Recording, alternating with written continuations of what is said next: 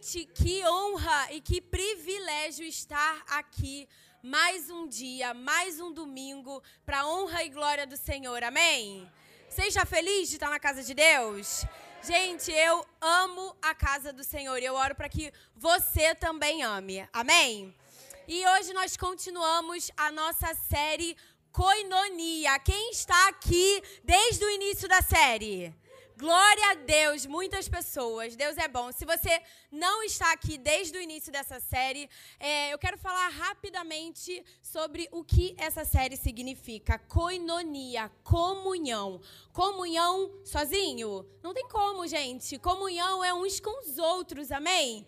E ao longo dessas semanas, o pastor Rodrigo ele tem ensinado princípios e uma base poderosa para nos ajustar, uma mensagem necessária. E da última vez que eu estive pregando aqui, eu falei sobre algo muito específico e o Senhor continuou pregando sobre isso para mim. Amém? ele pregou literalmente no meu coração coisas específicas. E eu quero transmitir para vocês o que o Senhor colocou no meu coração. Amém? Quero pedir para você fechar os seus olhos mais uma vez para nos conectarmos completamente, estarmos alinhados, estarmos na mesma página, continuarmos com o nosso coração sedento pela presença de Deus. Amém, igreja? Pai, te adoramos, Pai, te entregamos a nossa vida, abrimos o nosso coração para que a Sua mensagem entre, faça morada, mude o que é necessário. Senhor, nós preparamos a nossa terra, o nosso coração, para que a boa semente da Sua palavra possa prosperar em nós, possa causar as mudanças e o impacto necessário necessário para a nossa vida. Não viemos aqui, Senhor, para voltarmos os mesmos para nossas casas. Não viemos aqui, Senhor, sem expectativas do que o Senhor irá fazer, porque o Senhor é bom. O Senhor é bom e essa qualidade ela provoca em nós mudanças, porque a sua bondade é completamente diferente da natureza que habitava em nós. E por isso puxamos de ti, Senhor. Puxamos de ti, Senhor. Eu oro também pela minha vida, Senhor. Usa-me como o Senhor quiser, da forma, com as palavras que o Senhor quiser. Que nada que saia dessa boca aqui seja meu, mas que tudo seja teu, seja íntegro, exatamente como o Senhor me revelou, em nome de Jesus. Amém. Prontos, vamos lá. Da última vez que eu estive aqui pregando, eu falei sobre os inimigos da coinonia. E o inimigo que eu tratei naquele dia foi um inimigo muito sutil, muito leve, muito camuflado, a forma como ele entra. Eu falei sobre divisão. Hum. Ele entra de uma forma leve, camuflada, mas a divisão dentro da igreja, ela causa algo maléfico, demoníaco. O fruto que ela provoca não é bom. Amém? Todos concordam? E o Senhor continuou falando comigo sobre os inimigos da coinonia. E eu quero falar um pouquinho sobre um inimigo que ele parece altruísta, benéfico, benevolente, mas nem sempre a origem a origem dele, a origem da razão pela qual ele se evidencia é uma origem boa. Porque parece bom, tem aparência de bom, mas o que ela provoca dentro do corpo e em cada pessoa que vive isso não é bom. Não é bom. E eu quero falar um pouquinho sobre isolamento. Isolamento. Quando o homem, a mulher decide se isolar. Eu não estou falando do isolamento especificamente que vivemos, amém? Eu estou falando de um outro tipo de isolamento que eu vou explicar um pouco mais sobre esse lugar que é muitas vezes uma escolha, amém? E falando sobre isso, eu quero começar do começo. Onde começa tudo? Gênesis, amém? Gênesis 1, você vai encontrar Deus realizando um trabalho criacionismo com a Trindade, com a sua equipe. Então, a gente começa percebendo algo completamente diferente de isolamento no que Deus pratica. Faz sentido? Deus começa com um trabalho em equipe, com a Trindade, construindo aquilo que hoje temos a oportunidade de viver. Faz sentido? Então ele já começa dizendo que eu não trabalho sozinho, eu não vivo sozinho, eu tenho uma equipe, eu tenho pessoas que caminham comigo. Amém? Deus Pai, Deus Filho e o Espírito Santo. Ok? Essa é a equipe maravilhosa, a equipe perfeita. E lá, nesse lugar, nesse trabalho de criacionismo, Deus, Ele está falando sobre as obras de, sua, de suas mãos. Ele cria os luminares, Ele cria o céu, Ele cria a terra, Ele cria é, os, vamos dizer assim, os continentes. Ele vai criando as coisas e Ele vai dizendo o quê? Hum, isso é bom. Hum, isso é bom também. Hum, isso é bom. Mas olha que singular o que ele faz quando ele fala sobre o homem. E aí você vai encontrar em Gênesis 2, no versículo 18, ele vai dizer: Então declarou Yahvé, o Senhor não é bom. Hum, não é bom não é bom. O homem estava formado, mas algo no homem não era bom. E o que que não era bom? Não é bom que o homem, o ser humano, viva sem a companhia de um semelhante. Gente, acabou. Pode ir para casa. Mas você entende? Na criação, ele começa com um trabalho em equipe a Trindade. E aí ele cria tudo e diz: Isso é bom, isso é bom. E quando chega no homem, ele fala: Não é bom. Não é bom esse isolamento. Não é bom que ele fique só. Não é bom que ele se construa sozinho. Não é bom que ele viva sem um relacionamento. E aí ele continua. Não é bom que o homem, o ser humano, viva sem a companhia de um semelhante. Farei para ele alguém que o ajude e a ele corresponda.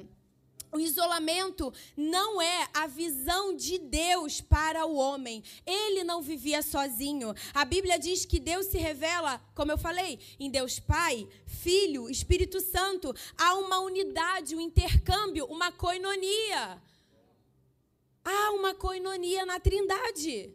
Eles se relacionam, eles vivem coisas em comum uns com os outros, amém? E aqui Deus já está estabelecendo um padrão, algo que hoje nós precisamos ter acesso, amém? Contudo, é importante destacar que o isolamento que eu estou me referindo agora não é salutar porque é aquele que o homem escolhe viver sozinho. Quando o homem escolhe, decide, eu não quero viver em comunidade, eu não quero ter pessoas ao meu redor, esse isolamento ele não é saudável para uma vida, porque não faz parte daquilo que Deus criou, daquilo que Deus começou desde a criação. Amém? E isso é uma decisão individual tomada pelo homem por motivações diversas e nós vamos falar dessas motivações. E muitas vezes são motivações negativas de não se relacionar com outras pessoas. E deixa eu só abrir um parênteses aqui. Não é errado se isolar. Não é errado você se isolar quando esse isolamento tem uma motivação positiva. Por que não é errado? Porque Jesus, ele teve vários momentos na Bíblia que nós encontramos Jesus se isolando. Faz sentido? Tiveram vários momentos e eu vou citar alguns deles, mas nessas ocasiões ele tinha propósito. Ele orava, ele jejuava, ele renovava as suas forças. Faz sentido? Era uma opção. Jesus estava em comunhão. De repente ele falava: Bom, vou me retirar agora porque vou orar. Faz sentido? Vocês lembram dessas passagens? Vou citar algumas. Lucas 5, 16, 15 ao 16 fala sobre isso, não precisa abrir a sua Bíblia. Marcos 1, 32, 37. Mateus, 13, Mateus 14, do 13 ao 23. Mateus 26, do 36 ao 44. Veja, Jesus orava, gente. Oramos hoje? Todos oramos? Oro para que sim. Amém. Mas é importante entender que há uma diferença a ser considerada entre solitude e solidão. São duas coisas completamente diferentes. A solitude, ela faz parte de uma decisão motivada de forma positiva, onde eu decido, vou me isolar porque preciso que o Senhor fale comigo. Preciso render o meu coração de uma forma mais específica. Talvez preciso me isolar das redes sociais, preciso me isolar de alguns grupos, preciso me isolar de certos momentos. Mas isso não significa que eu estou optando por egoísmo em não compartilhar aquilo que o Senhor está trabalhando em mim. Faz sentido? Eu não estou sendo solitário, eu estou vivendo um momento de solitude. E é essa a diferença que muitas vezes as pessoas não entendem, que são momentos, mas não são não, é, não se trata de uma vida de solidão. Não é isso que o Senhor deseja para mim, e eu creio que não é isso que Ele deseja para você. Porque Ele criou o homem e quando Ele viu que o homem estava sozinho, Ele disse: Não é bom. Não é bom. Não é bom que ele viva só. Não é bom que ele se angustie sozinho. Não é bom que ele não compartilhe aquilo que talvez uma palavra de um irmão pudesse ajudá-lo, confortá-lo, trazer sabedoria, trazer renovo. Provérbios diz na multidão de conselhos ao quê? Sabedoria. Faz sentido? Solitude e solidão não são coisas que são iguais. Não é igual. Não tem motivações iguais. São motivações diferentes. Uma é motivada para um aspecto positivo, outra é motivada por outras coisas. E a palavra ela vai nos instruir. A solidão, ela pode ser motivada por pecado. Adão e Eva, quando pecaram, o que, que eles fizeram? Vamos nos esconder. Vamos nos reservar. Não vamos aparecer mais para o Senhor. Se ele quiser, foi quase isso. Se ele quiser, ele que ache. Ele que procure. Mas eles foram encontrados pelo Senhor. O pecado, muitas vezes, ele nos afasta do nosso irmão, porque traz para a gente condenação. Mas olha que maravilhoso. Não há mais condenação para os que estão em Cristo. Não há mais condenação para os que estão em Cristo. Mas eu não digo para você fazer o seu pecado de muleta, porque a graça existe. Amém? Pecamos nos arrependemos, aprendemos e vivemos em novidade de vida. Amém? Existem outras raízes que geram a solidão. Traumas do passado podem promover isolamento. Pessoas que viveram situações do seu passado que talvez tenham medo de se relacionar novamente, talvez ter um relacionamento amoroso, ter um relacionamento com amigos traumas do passado, mas o Senhor ele tem poder para curar a nossa alma. Amém. Não há motivo para nos reservarmos no sentido de solidão. Também existem outras formas de se isolar. Pensamentos negativos e visão pessimista da vida. E aí você pode encontrar pessoas vivendo quadros de depressão, de ansiedade. Também podemos encontrar pessoas que decidem se isolar por comparação da própria vida com a vida de outros. Também estar -se sempre ocupado com excesso de trabalho. E aí, a pessoa que vive ocupada, ela não tem tempo. Ela não tem tempo para família, ela não tem tempo para amigos, ela não tem tempo nem para Deus. Porque tem as prioridades erradas posicionou aquilo que ela talvez achasse bom como prioridade e aí esqueceu que o Senhor deseja se relacionar com ela. Faz sentido? são raízes que promovem e provocam solidão. São tão sutis, são tão benevolentes, têm aparência de boa, mas nega o poder. Nega o poder da unidade. Nega a criação. Faz sentido? Outra raiz, orgulho visão desproporcional sobre si, altivez. Eu não preciso da Karina. Para que, que eu vou precisar dela? Para que, que eu vou precisar do Rodrigo? Para que, que eu vou precisar. Pastor? Quê? Eu não preciso de pastor, eu sou autossuficiente. Eu não preciso de aconselhamento pastoral. Eu não preciso de cuidado do meu líder. Quem ele acha que ele é? Ele é mais novo que eu. Que experiência de vida ele acha que tem? Uh!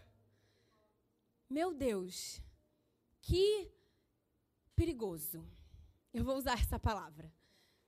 Que perigoso, que nocivo para o homem e para a mulher que vive nessa condição.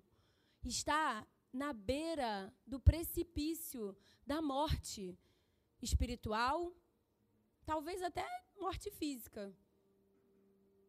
Mas isso é outro culto temores sobre os tempos vindouros. Encontramos pessoas sem perspectiva de vida e, por isso, uma decisão de se isolar. Querido, pautada nessa diferenciação, agora eu quero traçar para vocês alguns exemplos bíblicos sobre o poder da unidade. Não existe motivos para a igreja de Cristo viver isolada. Não existe motivo para os membros do corpo viverem isolados, viverem sem comunhão, viverem sem coinonia. Amém? Deus já criou tudo e desde a criação ele já destinou, já, já, já promoveu um ambiente onde nós pudéssemos viver perfeitamente esse lugar de unidade. Amém? Provérbios 18:1 vai nos ensinar que o solitário, ele busca do seu próprio interesse e rebela-se contra o ver a verdadeira sabedoria. O homem que busca viver seus próprios interesses vive de forma solitária. E olha que interessante, Provérbios não usa o solitude. Faz sentido? Ele é específico o solitário, aquele que deseja viver em solidão, busca seus próprios interesses. Busca apenas se agradar, apenas se vangloriar, se promover. Faz sentido, gente? Vocês estão comigo? Glória a Deus. Quando Jesus ele se propõe a ensinar aos seus discípulos sobre o poder da unidade, eu acho lindo, porque eu fui pesquisar. E aí vocês vão entender. Ele usa a figura ilustrativa de uma videira. E eu nunca tinha parado para pesquisar o que, que é uma videira. Para mim, toda árvore é. Me ajuda, criação? Toda árvore é assim, ó. Desde que eu era do jardim de infância, na minha mente, quando eu penso em árvore, eu penso nisso. E aqui, ai, glória. Obrigada, Jesus. glória a Deus. Toda vez que eu penso assim, uma árvore, eu leio na Bíblia, uma árvore, eu penso nisso, porque é o meu desenho de infância. Não tem raiz, eu até pedi assim, me pedi para a criação colocar esse slide, e eles me trouxeram várias árvores. Eu, não, gente, não, não é essa.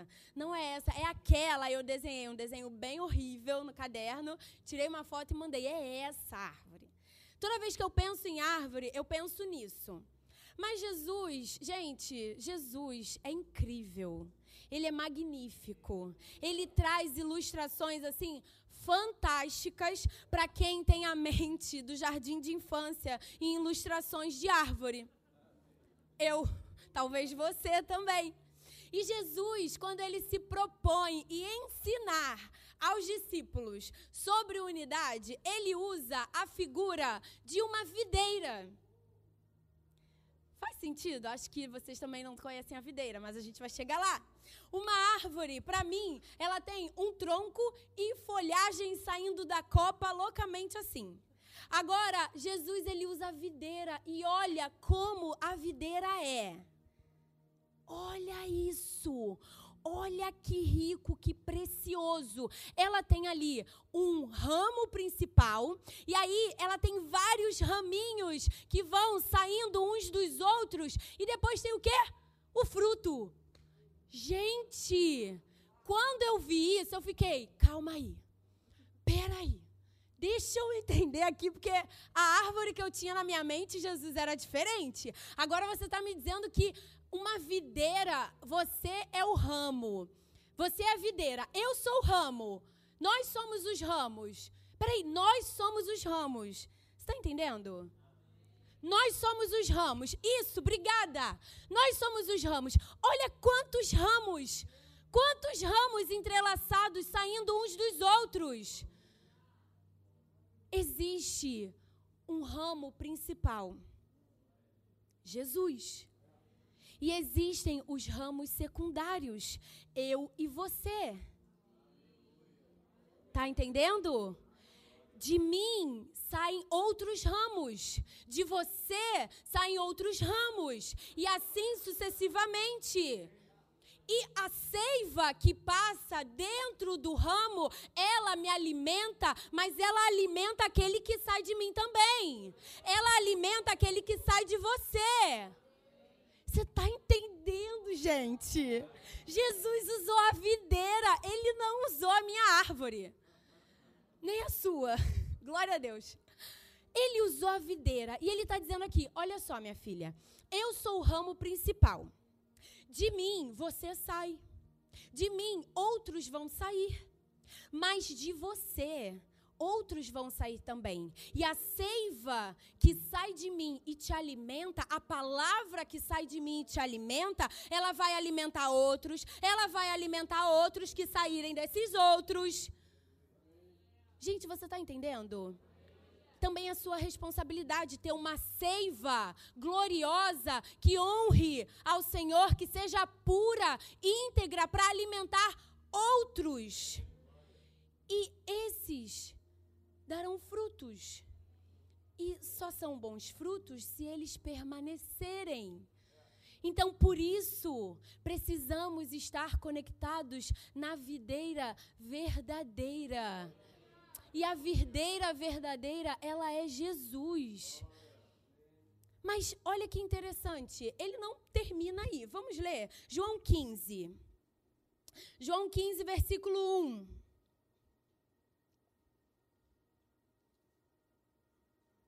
João 15, versículo 1 vai dizer: Eu sou a videira verdadeira. O meu pai é o agricultor, ou seja, o meu pai me plantou. Eu nasci e sou a videira verdadeira. Agora vocês são os ramos. Amém?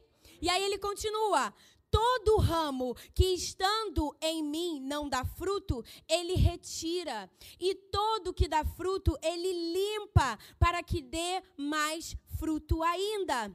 Vós já estáis limpos pela palavra que eu vos tenho transmitido. A seiva que passa pelo caule, pelo ramo, ela nos alimenta, ela nos limpa, ela nos purifica ela transforma a nossa vida. E ele continua: permanecei em mim e eu permanecerei em vós. Nenhum ramo pode produzir fruto por si mesmo, se não estiver ligado à videira. Vós igualmente não podeis dar fruto por vós mesmos, se não permanecer desunidos a mim. Eu sou a videira, vós os ramos. Aquele que permanece em mim e eu nele, esse dará mais fruto, pois sem mim não podeis realizar obra alguma. Agora, se alguém não permanecer em mim, será como um ramo que jogado fora e seca. Então, esses ramos são juntados, lançados ao fogo e queimados. E aqui Deus está falando sobre rebelião. Está entendendo? Ele não usa esse ramo, esses ramos que se separam juntos de mim, eles são lançados no fogo porque não servem para nada, não tem vida, não tem palavra, não tem alimento fresco saindo da, do, do ramo principal. Faz sentido, queridos? Por isso, olha que incrível. Existe um poder na unidade, mas existe também algo muito ruim na unidade quando feita da forma errada. Se eu permaneço grudada num ramo rebelde, hum, hum, hum, fogo para mim. Se eu permaneço grudada num, num, ramo que não tem mais fruto, do que, que eu estou puxando? De secura. E aí, trazendo né, para a nossa humanidade, de ranço, de coisas ruins, de alimento podre, porque está morto, está separado. Não é estar tá separado porque está santificado, está separado porque foi arrancado. Faz sentido, querido? Por isso, Deus está nos ensinando que existe uma bênção para quem permanece ligado à videira. Mas existe uma maldição para aquele que se separa e carrega outros ramos. Eles serão lançados no fogo, queimados, porque não servem para nada. Faz sentido? Coinonia. Glória a Deus. Se alguém não permanecer em mim, será como o ramo que é jogado fora e seca. Então esses ramos são juntados, lançados ao fogo e queimados. Se permanecerdes em mim e as minhas palavras permanecerem em vós, pedireis o que desejareis pedireis o que desejardes, e vos será concedido. O que glorifica meu Pai é que deis fruto em abundância, e assim sereis verdadeiramente meus discípulos. A seiva não flui de forma isolada. A seiva, ela flui de um ramo que passa para outro e passa para outro, e ele dá fruto, e fruto que permanece, fruto que glorifica ao Senhor. Por isso, hoje, a sua comunhão com outros ramos tem glorificado ao Senhor? Que a sua comunhão com outros ramos tem produzido maledicência? Bênçãos, vidas sendo salvas? Testa seu fruto. Não precisa. Como é que testa, pastora? Bota para o Senhor verificar. Você tem vontade de isolar ele ou você tem alegria em mostrar? Faz sentido? Você isola o seu fruto ou você mostra? Você se isola do Senhor e da coinonia porque tá com vergonha, tem pecado, tem ofensa ou não. Amém, Senhor. Eu tenho tratado o meu coração. Eu não sou perfeita. Amém? Alguém é aqui? Eu não sou. Não, sou. não procure em mim. Mas eu não sou perfeita, mas eu tenho te honrado com a minha vida, com a minha boca, com tudo que eu coloco as minhas mãos. Faz sentido, querido? E é por isso que isolamento tem uma raiz. Tem uma raiz. Não procure a flor da pele não procure na superfície o motivo. Procura na raiz. Procura a raiz do seu isolamento, se você é essa pessoa. Por que, que você se isola? Por que, que você se esconde? Por que, que você prefere viver solitário? Qual é a raiz do seu isolamento? E essa é uma palavra muito específica, talvez não seja para você, mas seja para alguém na sua casa. Por que, que talvez a sua mãe se isola, o seu pai se isola, seu irmão, seu tio, seu avô? Por quê? E não é para condenar, não é, mas é para orar. É para fazer o que o Senhor fazia, é para você aí se se retira, toma sua solitude, ora, jejua, para que traga a evidência aos olhos da pessoa e ela tenha a oportunidade de se curar. Amém? Eu vou contar uma coisa. Quando eu, eu, perdi minha mãe muito cedo, perdi minha mãe, eu tinha cinco anos de idade. E quando eu perdi minha mãe, o meu pai, ele resolveu se isolar e culpar todo mundo. Deus, eu, minhas irmãs, todo mundo virou culpado da morte da minha mãe. E ele se isolou.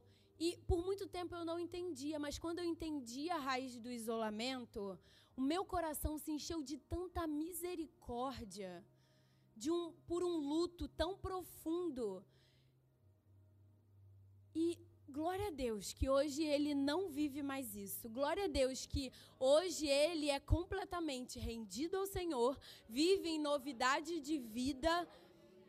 E mais uma vez, talvez essa palavra não seja para você, mas ela com certeza ela pode passar por você e chegar até uma pessoa que eu não vou conseguir tocar, mas que por estarmos conectados ao mesmo, à mesma videira, eu posso compartilhar com você essa palavra e você pode ser um canal para que outra pessoa tenha a oportunidade de ser curada na solidão que ela vive. Um coração cheio de misericórdia por aqueles que ainda não conhecem a palavra, que ainda não vivem em comunhão. Isso precisa ser latente no nosso coração.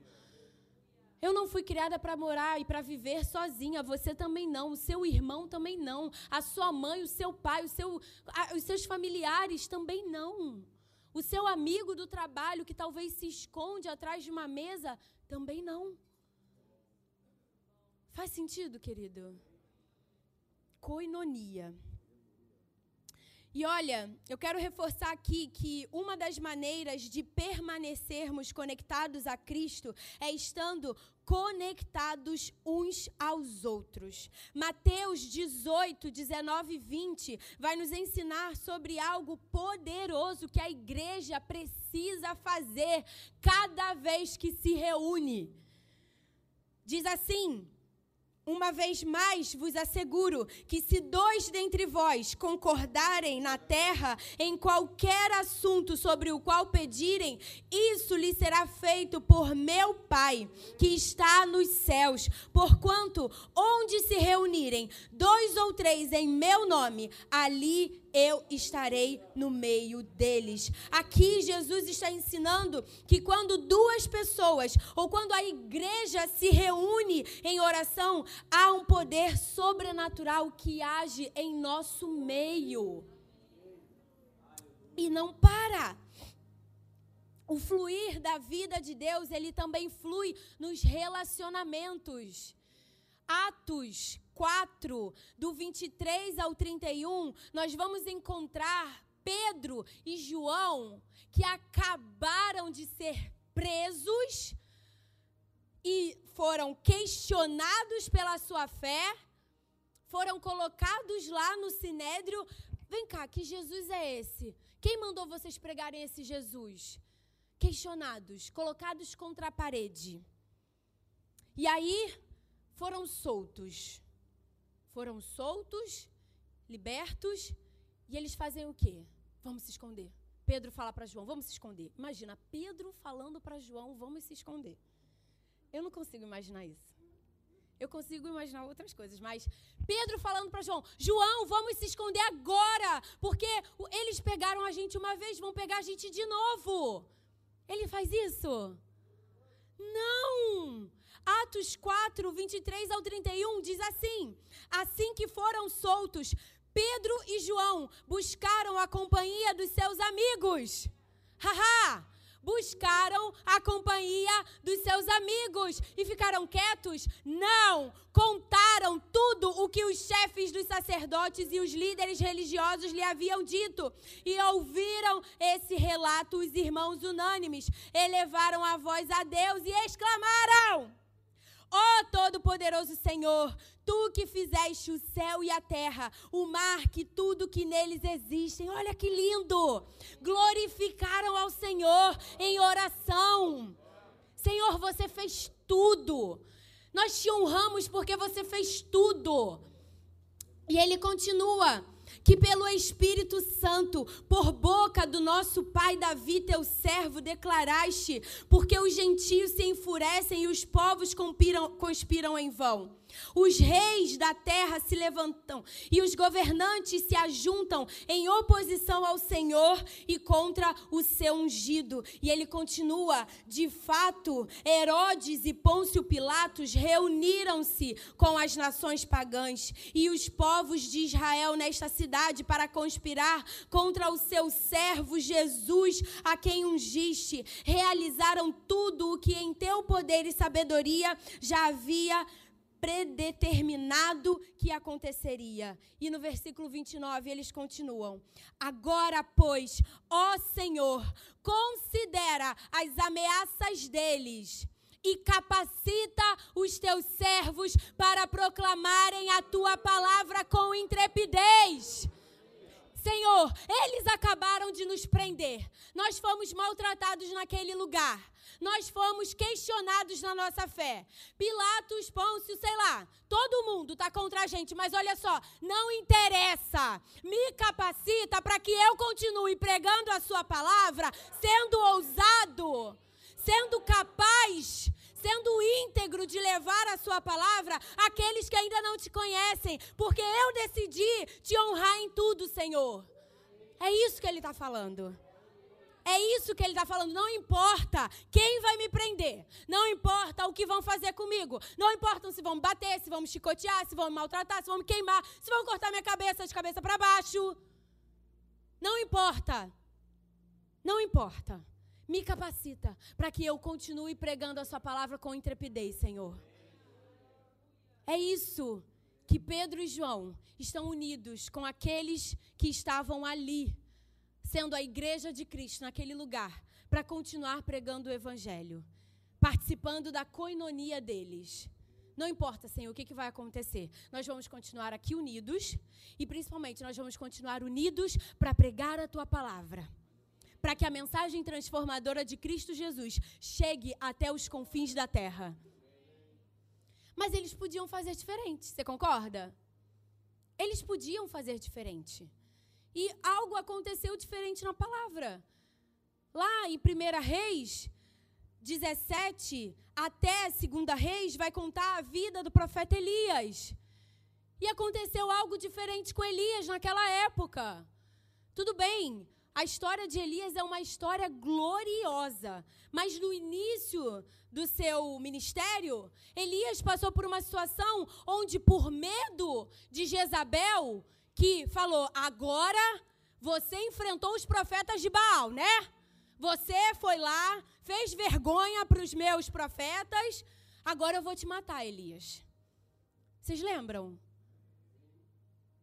E aí, o que, que Elias fez? Não, eu não sou melhor, eu não sou melhor. Olha a comparação. Hum, raiz de comparação levando para o isolamento. Eu não sou melhor do que os meus antepassados. Eu vou para a caverna. Você está entendendo, gente? Raiz de comparação trazendo isolamento. Eu vou para a caverna porque eu não sou melhor que os meus antepassados. Mas uma visita presencial e pessoal de Deus fala: Elias, sai da caverna, vai fazer o que eu te mandei fazer. Nós precisamos de Jesus hoje, presencialmente na nossa vida. Para vivermos uns com os outros, precisamos de Jesus. Precisamos da palavra, precisamos estar conectados com a videira. Amém. Gente, nós precisamos de Jesus. Eu preciso de Jesus. Sem Jesus eu não consigo viver um dia. Um dia eu não consigo viver. Eu não consigo viver. Nós precisamos de Jesus agora, sem esperar nem mais um minuto. Elias precisou da presença de Deus para sair do seu lugar de solidão. Faz sentido? E ali, nessa vida, de, nessa história inicial de Elias, nós vemos uma raiz de medo. Nós vemos uma raiz egoísta e egocêntrica, porque lá nesse início ele fala para Jesus, para Deus dentro da caverna: Deus, você me deixou sozinho, só restou eu. E aí Deus fala assim: Meu filho, não, na época eu não era filho ainda, mas amado, amado profeta, tem sete mil lá fora. Você está aí desconectado de mim, olhando para o seu umbigo e esquecendo que eu separei sete mil para lutar com você.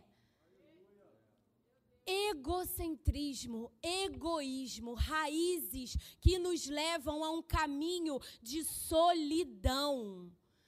Querido, se você tem alimentado egoísmo, altivez, medo, recheado de, recheado de comparação com os outros. Elias se comparou com os seus antepassados. Eu não sou melhor que eles. Deixa eu ir para a caverna. Faz sentido? Deus, Ele não nos chama para viver uma vida de solidão. Podemos passar por momentos de solitude podemos passar por momentos de solitude que irão nos capacitar ainda mais para viver uma vida de coinonia, para viver uma unidade legítima, honrosa com a comunidade que Jesus deixou para nós, com o seu corpo, evidenciando aquilo que. E aí, voltando para Atos, voltando para o que aconteceu em Atos, quando eles se reuniram, olha o que vai dizer no versículo 31. E assim que terminaram de orar, tremeu o lugar onde estavam reunidos.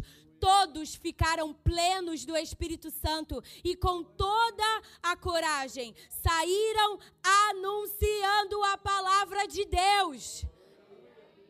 Esse é o fruto de uma reunião verdadeira que se preza para honrar e glorificar a Deus, sem raízes de egoísmo, sem raízes de altivez, sem querer viver o seu próprio altar. Faz sentido, querido?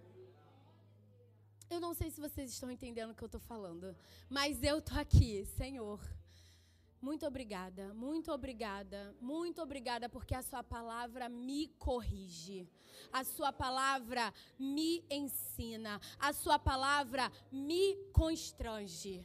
A Sua palavra, ela é real, ela é para mim, ela é para agora. E se você quer a palavra, ela está disponível. Se você não quer, amém. Tá tudo bem. Você só vai continuar o mesmo vivendo no mesmo lugar, talvez num lamaçal, talvez em pecado, talvez vivendo ira, discórdia, um olhar errado sobre si, um olhar desequilibrado sobre quem você é, melhor que todo mundo, supra-sumo da. sei lá do que, mas da, da melhor coisa que existe na face do universo, você. Faz sentido? Não é para isso que o Senhor nos chamou. Não é para isso que o Senhor nos chamou. Para de se isolar. Para de se preservar de uma coisa que precisa ser curada. Para de esconder pecado. Mostra para o Senhor. Traz para Ele. Traz para Ele tratar. Você, nós, eu, não sou o universo. E tudo gira ao meu redor. Não! Eu, nós não somos o universo. Não, não sei se você sabia. Nós não somos o universo. Existe algo muito maior. Existe algo muito maior para ser proclamado. Jesus e a sua palavra sendo completamente entregue de forma pura, de forma íntegra. Tem coisas maiores para a gente viver, queridos. Há obras maiores para a gente viver. Existem coisas gloriosas, mas na solidão, solidão, não é para gente. Isolamento não é para mim, não é para você.